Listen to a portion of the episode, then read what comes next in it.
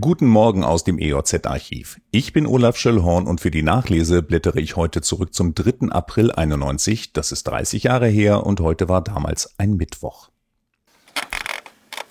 Der erste Chef der Berliner Treuhandanstalt hieß Carsten Rohwedder.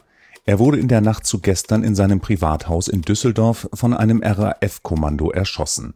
Rohwedder wurde in seinem Arbeitszimmer von einem Gewehrprojektil in den Rücken getroffen und war auf der Stelle tot.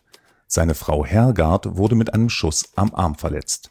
Die Täter hinterließen ein Bekennerschreiben, von ihnen selbst fehlte der Polizei aber jede Spur.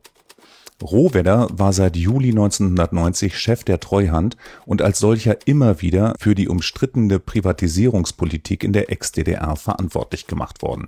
Er stand in Düsseldorf aber nicht unter permanentem Personenschutz. Kommen wir nach Lüchow-Dannenberg.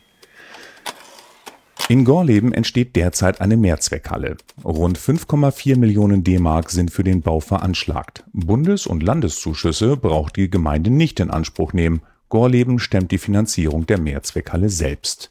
Neben Ballsportarten sollten in der Halle auch Schießwettbewerbe ausgetragen werden können. Die Halle biete einen Kleinkaliber und zwei Luftgewehrschießstände und zwei Doppelbahnen für Kegler. Der Baustil passe sich dem Ortsbild an, der Außenbereich werde mit großzügigem Grün bepflanzt. Das erklärte Bürgermeister Herbert Krüger anlässlich eines Ortstermins auf der Baustelle gegenüber der EOZ. Am vergangenen Osterwochenende hatten die Jungsozialisten im Wendland in Dannenberg einen neuen Vorstand gewählt. Als Nachfolger von Jörg Hofheinst steht nun Alexander Ottavio aus Hitzacker an der Spitze der SPD-Nachwuchsorganisation.